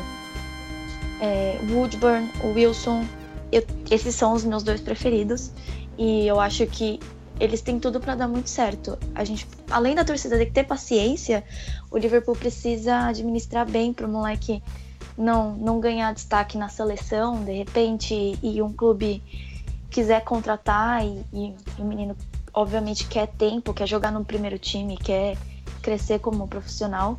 Então eu acho que o Liverpool tem que estar preparado para administrar bem. E eu acho que hoje falta um pouco a, o gerenciamento dos talentos da base. A nossa base não é ruim, ao contrário do que muita gente acredita. É, a gente tem bons jogadores que. Tanto a, eu fico pensando, às vezes, até em questão de zagueiro. A gente tem dois bons zagueiros na base que nunca sequer foram relacionados e nem vão ser tão cedo. E que muito provavelmente nós vamos perder. É, e já faz algum tempo que a gente não vê um, um moleque da base do Liverpool crescer como jogador no time. Eles saem muito rápido. Eu acho que envolve, além da administração da base, um pouco da nossa situação atual é, faz com que os moleques percam o brilho de continuar também a carreira no clube. Vide o Ibe e o Sterling são moleques ambiciosos, tudo bem que o caso dos dois também envolve o agente deles, que é uma merda, mas eu acho que falta uma administração melhor. A gente fala muito do novo Gerrard, mas cadê o novo Carragher, né? Sim. Pô. Zagueiro, eu acho que a gente, tem, a gente tem revelado alguns nomes assim da, do sub-18 em diante pro meio pro, pro ataque. Pro ataque, mas, mas não na defesa. Mas não se fala, não se fala na defesa. Porque na defesa não surge aquele, aquele jogador que seja, nossa, esse aqui vai dominar a defesa. Esse aqui é xerife. É. Acho que o mais Exatamente. próximo disso foi o, o Cold, né? Que já não tá mais no clube. E que eu nem achava ele bom. É, tem Tenho... isso. Ah, ó, o, é o fato de treinador de defesa, né? Os treinadores de defesa não é só do principal, todos. Todos estão falhando de alguma forma. Assim, exemplo, se for para contratar jogador do Southampton, assim, pode contratar a equipe de defesa do Southampton, que pelo visto tá indo bem a vela, né? tá louco. Imagina o futebol tão aqui, hein? Que coisa lamentável. eu fecho, eu, eu, vou desligar a TV todo jogo do livro, se fosse o caso. Bom, então, galera, discutimos bastante, o assunto rendeu bem. Agora acho que é hora de fazer aquele momento de palpite, descontrair, para vir encerrar o programa com mais tranquilidade. Antes, aliás, eu queria só fazer uma, uma ilustração a respeito de um fato desta semana, que a arquibancada lateral de Enfield, em frente à main stand, que se chamava Camley Road Stand até 1992, quando virou, então, Centenary Stand, será, a partir de agora, Kenny Douglas Stand. E eu queria ouvir de vocês, então, a respeito dessa homenagem que o clube fez a, a um de seus maiores jogadores em sua história, Kim Kenny.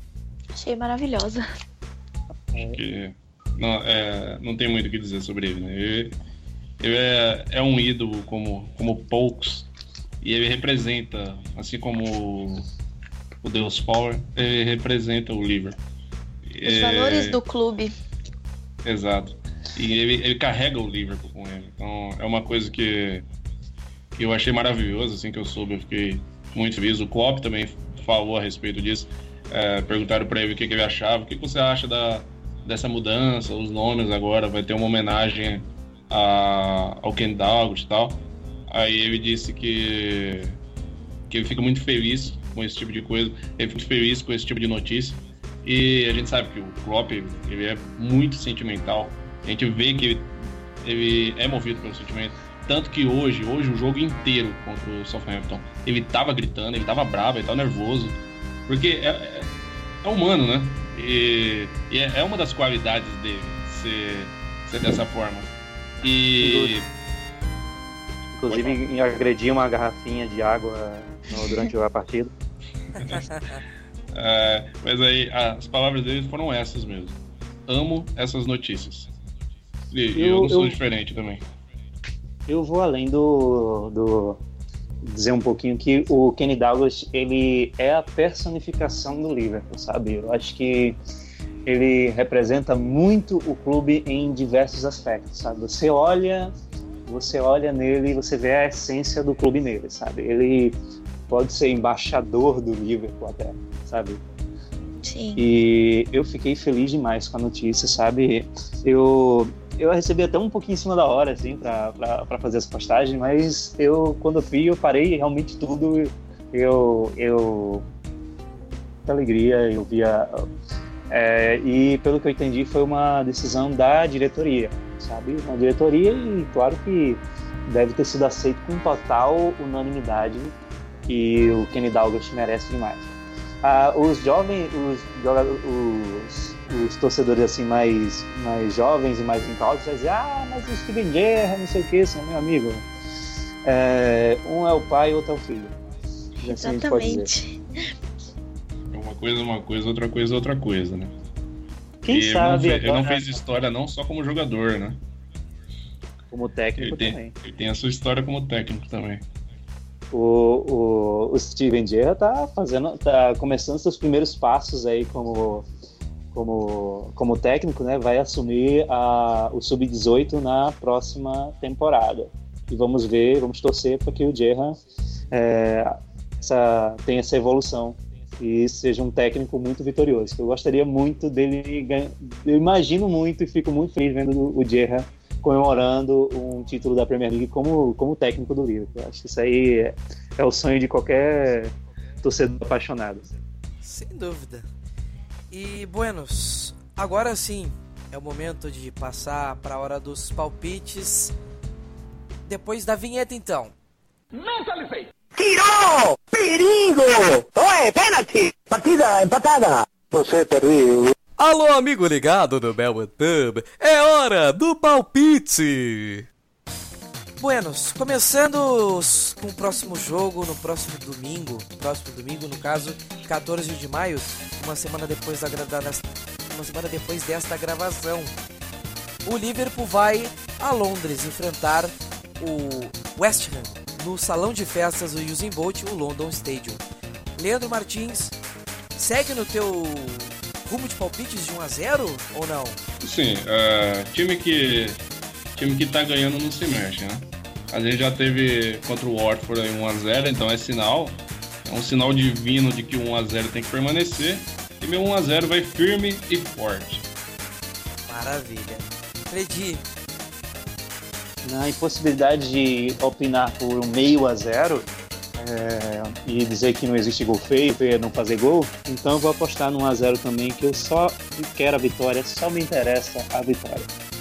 Mari, o teu palpite para West Ham Liverpool? Bom, eu iria de 2 a 1 um ao nosso favor, porque eu acho que a nossa defesa não vai deixar passar sem tomar um gol, mas acho que a gente vai vencer esse jogo sim. A gente, assim, a, a, ela, antes do teu palpite, a, a Mari tem aquele, aquele estilo corneta bem de leve, sabe? aquele, aquele, ele, ele sutil, porque a gente vem de dois clean sheets, mas ela deu um jeitinho dizendo, ah não, mas é aqui, porque a defesa, tá, tá, vai tomar gol. Não, mas a, é, a última vez que ela falou, a última vez que ela falou alguma coisa, que foi mais ou menos assim, da última vez foi um pouco maior, que foi que o Burnley ia vencer. Aí eu falei pra ela que ia mandar um chupa, um chupa Mari se, se não acontecesse. Se o Liverpool manter um clean sheet contra o West Ham, eu começo o próximo meu Pub falando um chupa-mar de novo. Fazer isso de ritual pra ver se dá certo. Tô tentando É a manter. famosa. Eu, sou- eu a sou supersticiosa. É, cada, cada mandinga é bem-vinda. Olha, mas em minha defesa, eu, eu tenho argumentos, tá? Pra achar que a gente Ah, não, eu tô gol. Não esperando, é- já não até é cruzei só o braço aqui. Não, porque eu fiquei assistindo o, jogo de- o último jogo deles e, e, e percebi que eles vão dar trabalho, assim, pra nossa defesa. Principalmente o Lanzini, de novo. Lanzini de novo. Ô, Lanzini. E não, realmente. E eles conseguiram fazer algo muito, muito grande, né? Eles venceram o Tottenham. Exato. É. Preocupa. É sempre, um, é sempre um time indigesto, sabe? Um time que não deve Exato. ser tão fácil assim. E fora de casa também, dá um pouco de medo. Lembrando que é venceram o o Tottenham Ground, justamente no mesmo local. É, se, se fosse no, no Bowling Ground ia ser osso.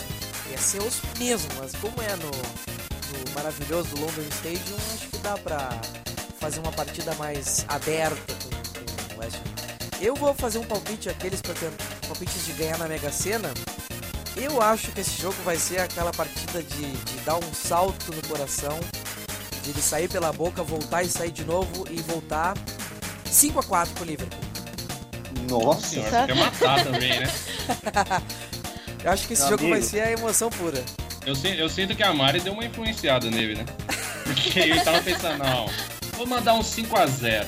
Aí, não, não, mas vai Nossa. tomar um gol. 5x4. 4. É, Ah, 5x4 então- é um jeito mais, mais dramático de dizer 1x0, né? É, Então eu vou, eu já, vou. Já vou dando meu recado aqui aos ouvintes do Melody Club. Estejam com seus planos de saúde em dia, porque se for do jeito que o rapaz está falando aqui, vocês vão lá precisar. É, Deixa, deixa o carro esquentando, porque de casa ao hospital vai ser um pulo. Já deixa um 192 na agulha, sabe? Só apertar pra discar. que chave. Caio, o teu palpite para Liverpool e o West Ham próxima rodada. E eu acredito que vai ser um jogo muito difícil para nós, porém, diferente do jogo contra o Southampton, o West Ham não é aquele time que espera lá atrás, ainda mais jogando na sua casa. Acredito que eles vão sair mais pro jogo e se a nossa defesa ficar segura, como ela se demonstrou com o Southampton, com poucas falhas, acho muito provável que o nosso, nosso meio de campo o nosso ataque consiga encontrar alguns espaços de uma defesa que não fique tão compactada, tão fechada e assim a gente consiga fazer pelo menos um placar baixo, 1 a 0, um 2 a 1, algo como ocorreu no nosso no nosso outro jogo contra o Watford. Então é isso, o West Ham também não briga por rebaixamento, não briga por Europa League, então acredito que não vai ser um jogo tão tão complicado para nós, apesar de ser um time teoricamente melhor do que o Southampton, que assusta mais, a- a- a- até mais pelo nosso retrospecto contra eles, que não é um dos melhores.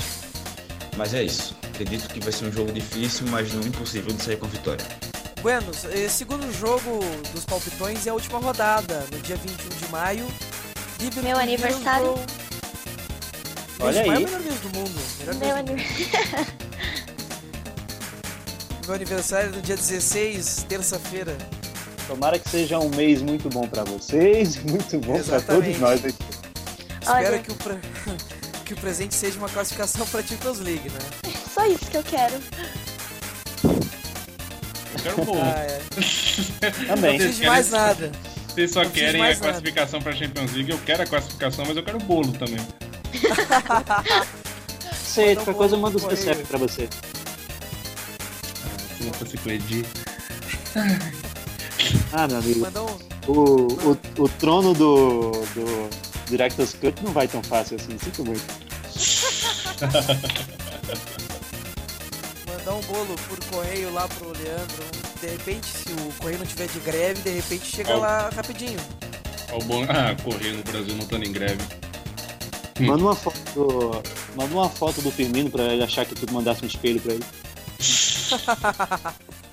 Isso não, isso não é um elogio. Tudo que vem de mim é com Cara. carinho. Ah, ainda bem. Vamos retomar o fio da meada, então. É... Leandro, teu palpite pra Liverpool e Middlesbrough, última rodada. Sim, vai ser, vai ser aquele esquenta, né? aquela preparação, o, o clima todo de Liverpool vence, e depois a gente cai no Miache pro aniversário da Mari, e fica todo mundo. Eu acho que vai ser. Eu vou, eu vou ir diferente, eu acho que vai ser 1x0 Liverpool. 1x0. Diferente. Diferente pra caramba. É, vou inovar hoje, 1x0 pro Liverpool. Ah, acredita teu palpite pra Liverpool e Middlesbrough. Eu acho que eu acho que a Mari merece um presente. Eu acho que um dos melhores presentes é não sofrer no seu dia de aniversário. Então o Luiz vai vencer fácil, é 4x0. Ó. Que delícia. Enchi. Mário. Lixite. Não só a Mari, como você também, cara. Ai, ai. Mário, teu palpite pra última rodada. 3x1. Bom, o meu palpite também vai ser é, cheio de gols. Não exatamente Se não, no nível se não for jogo 10 a 9 anterior. eu nem quero saber. Não, então. Não, não é 10 a 9. Eu vou, tipo, vou com um palpite bem otimista. 5 a 1 Mas é, aque- é aquele 1 que vem primeiro ou aquele 1 que vem tipo 3x1, aí depois 4? É aquele, aquele, aquele um que dá uma, uma, uma gelada na espinha, mas vai lá o time consegue se terminar o serviço. O Se não tem emoção, não é Liverpool, né, cara? É. Imagina, gol do de quem, Leandro? Hat-trick do Origi. Ah, imagina. Nossa senhora. Calaria muitas bocas. Ô, Não, mas aí também ia aumentar o papo. Ah, nossa, mas o Middlesbrough já tá sendo rebaixado. É fácil. Ah, tem sempre uma Então- desculpa na manga. não- Então vou aumentar o escopo aqui. Vai ser hat-trick do Origi, um gol do Moreno, certo? E um gol do. Imagina. O do, Mo- não, o do Moreno vai ser estilo do Senna, de cobertura. Nossa. E vai ter um gol do Clavan de cabeça. Só pra todo mundo dizer, ah, o Clavan. Nossa, o Clavan. Esse cara tem nome de viking. Viking, né? Você vai fazer o quê? Nome de remédio. Imagina, imagina ele com o Elmo indo pro ataque. Ah, é. Ia furar a bola, né, pô? Isso. Ah, é. Cidade de Ah, é. O pessoal aqui. Oxi. E, e o, o Clavan também tem nome de remédio. O cara toma pra gripe lá um Clavan 20mg. É, realmente, tem nome de remédio. Então ele né? seria. Então ele seria um. Ele seria um viking curandeiro, sei lá? Pode ser. Talvez. Ele é um deus, será que é um deus viking? Meu Deus Deus, viking olha onde a gente tá chegando. Daqui a pouco a gente vai começar a fazer um culto aqui. Ai, ai, ai, ai, ai. Ah, Caio Santos. E na última rodada, provavelmente nós não estaremos ainda segurados na, na classificação para a Champions League, então eu acredito que o Liverpool vai pegar em casa um já rebaixado Boro.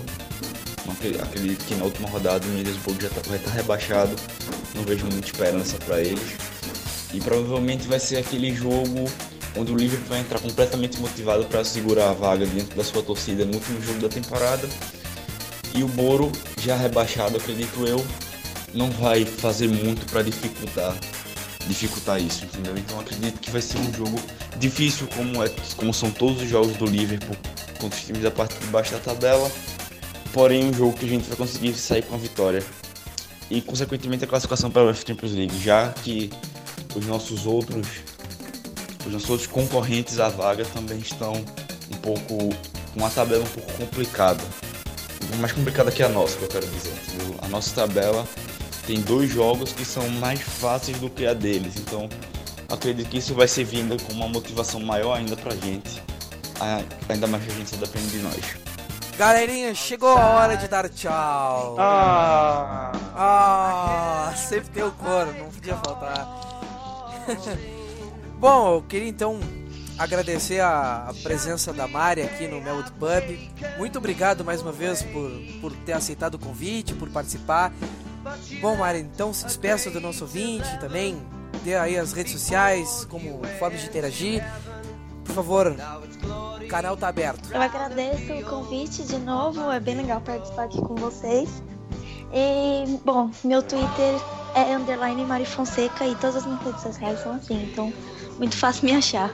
Mas foi um prazer estar aqui com vocês de novo e até a próxima. Bom, Cledi Cavalcante, seu tchau. Meus queridos, é muito bom estar aqui na presença de vocês nesta mesa, nessa discussão maravilhosa, sempre muito produtiva, dando luz à cabeças dos jovens incautos.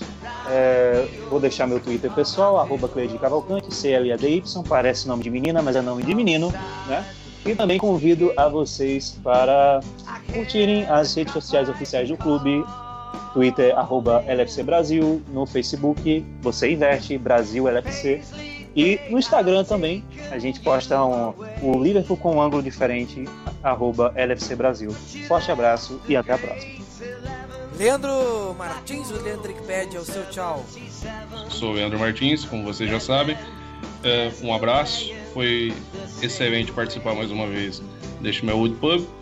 Quiserem me encontrar em alguma rede social, assim como a Mari também sou bem padronizado, Leandro Wikipedia, em todos os lugares você vai me achar e sou dono da página Liverpool Supporters Brasil. Se você quiser mandar uma mensagem, curtir a página, nos acompanhar. Uh, no Twitter e Instagram LFCS Brasil e no Facebook LFC Supporters Brasil. Bom, Caio, foi um prazer ter te recebido aqui no meu Pub. Dê o seu tchau, faça a sua presa. Foi isso, galera. Muito obrigado aí ao, ao Maurício pela, pela oportunidade de estar aqui mais uma vez falando sobre esse amor um comum gigante que a gente tem, que é o Liverpool, fazendo aí sobre esse podcast sobre o finalzinho da temporada agora, na expectativa. E eu estou muito feliz de estar participando aqui. Então é isso, muito obrigado também aí ao Leandro, a Mari, ao Cledi. Muito obrigado aí pela oportunidade de estar aqui. Espero que eu esteja aqui nas próximas vezes também para a gente falar sobre esse livro que a gente tanto sofre, tanto ama. Um grande abraço pessoal, eu sou Caio, do LFCBR News lá no Twitter. Liverpool Brasil News no Facebook. E é isso, muito obrigado. Buenas!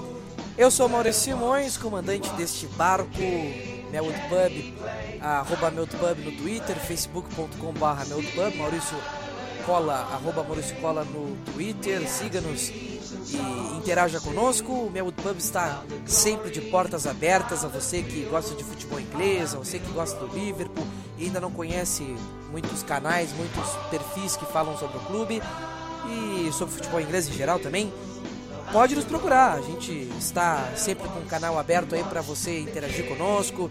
É, temos conteúdo de sobra para te introduzir de forma suficiente para gostar bastante do futebol inglês mais ainda e até quem sabe adotar o Liverpool como um time do coração também. Seguindo os destaques também, nós temos conteúdos diversos, temos conteúdo no blog, conteúdo no Facebook, YouTube e diversos canais também. O, podcast vai ao ar também no TuneIn, no iVox, todos os tipos de plataformas também no ForShared. Opção é o que não falta. Então, vivente, te prepara. Siga-nos, arroba meldpub, facebook.com.br meldpub. Pode entrar em contato conosco, mande sua mensagem, coneta, crítica, sugestão. Estamos sempre dispostos a ouvir claro, dentro das regrinhas de educação e respeito que a gente sempre preza. Demais, é, bom, no mais, era isso. Queria agradecer a audiência de todos vocês, queria agradecer também a participação de todos na mesa. Aquele abraço e tchau!